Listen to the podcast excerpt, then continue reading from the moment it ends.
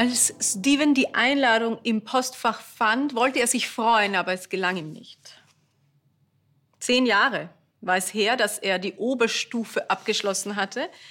Die Leute seines Jahrgangs hatte er komplett aus den Augen verloren und jetzt sollte es ein Wiedersehen geben.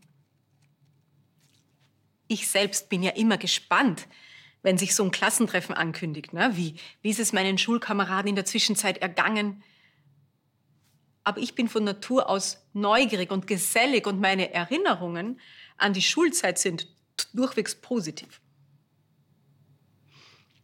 Das konnte Steven absolut nicht sagen. Die Bilder, die das Wort High School in ihm wachrief, waren größtenteils schmerzhaft. Er war ein uncooler Typ gewesen. Etwas pummelig, eine altmodische Brille, unsicher und unbeholfen und oft gehänselt. Einmal hatte er souverän sein wollen, hatte sich vor seinem Auftritt mit der Schulband in großen Buchstaben hinten aufs T-Shirt geschrieben, die Mädels stehen auf mich. Sau witzig. Doch als er dann in lässiger Pose dem Publikum seinen Rücken zudrehte, sahen alle nur, wie sein Shirt und seine Hose unschön zwischen den Pobacken klemmten. Ein unvergesslich peinliches Erlebnis. Seitdem hatte sich Steven noch mehr danach gesehnt, unsichtbar zu sein. Wollte er denn wirklich zu dieser Party gehen und all die coolen Leute treffen, die eine beeindruckende Karriere vorzuweisen hatten, umwerfend aussahen oder Fotos von ihrer glücklichen Familie herzeigten? Was hatte er schon erreicht in den letzten zehn Jahren? Im Musikgewerbe hatte er keinen Durchbruch erlebt, also war den Wünschen seines Vaters gefolgt und hatte begonnen, Zahnmedizin zu studieren, um später in die Familienpraxis einzusteigen. Gerade wohnte er wieder im Elternhaus. Noch immer untrainiert, Single, eine Partnerin war nicht in Sicht. Ach, wie gern hätte er allen bewiesen, was für ein toller Kerl aus ihm geworden war. Mitten in diesen Überlegungen stieß Steven auf das Angebot eines Reporters für ein Lifestyle-Magazin. Optimiere deine Identität, hieß es da. Wir schicken einen heißen, erfolgreichen Doppelgänger an deiner Stelle, egal wohin, um dich zu verkörpern. Das war die Lösung. Stephen bewarb sich mit seinem Anliegen und bekam prompt eine Zusage. Der Reporter ließ sich Fotos und Körpermaße schicken und organisierte einen gut gebauten Schauspieler im selben Alter.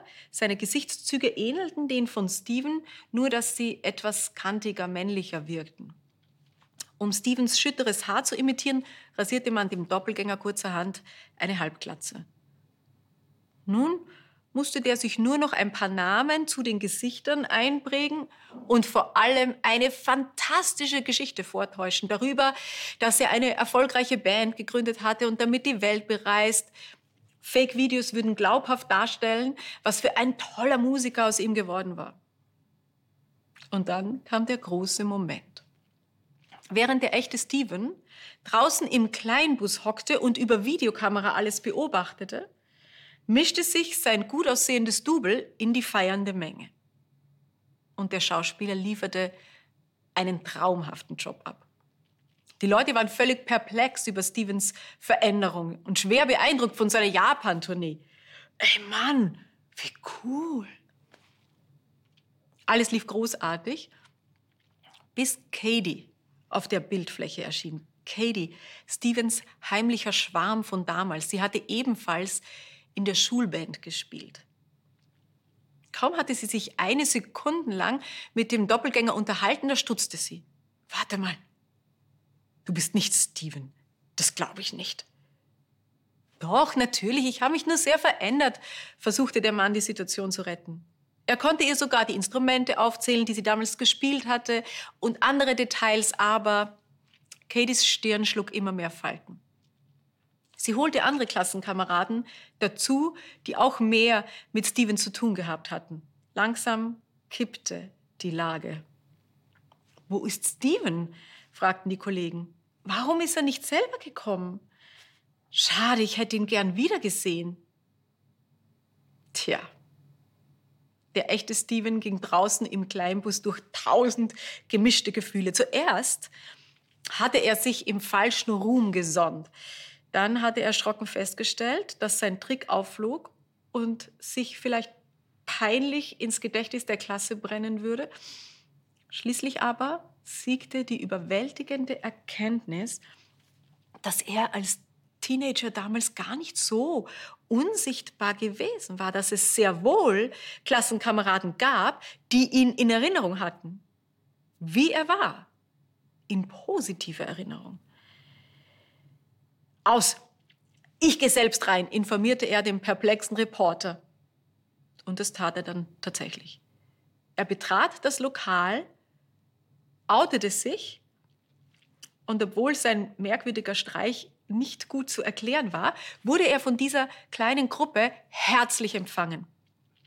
Niemanden kümmerte, dass er einen zu großen Pulli und keine abgefahrenen Tattoos trug. Eine Ex-Mitschülerin erzählte ihm, dass sie in der Zahnarztpraxis seines Vaters gejobbt hatte und diesen Beruf absolut toll fand. Völlig unerwartet regnete es Bestätigung und Anerkennung. Stephen war tief gerührt und ein bisschen geheilt. Warum hat das nicht geklappt wie geplant, wurde der angeheuerte Doppelgänger am Ende gefragt. Ja, weil die Leute eben den echten Steven haben wollten. Gott sei Dank, dachte ich, als ich die Geschichte verfolgte. Gott sei Dank für diese Menschen, die nicht auf dieser Party waren, um zu beeindrucken, die dort waren, um den anderen wirklich zu begegnen. Ne? Solche Persönlichkeiten braucht die Welt.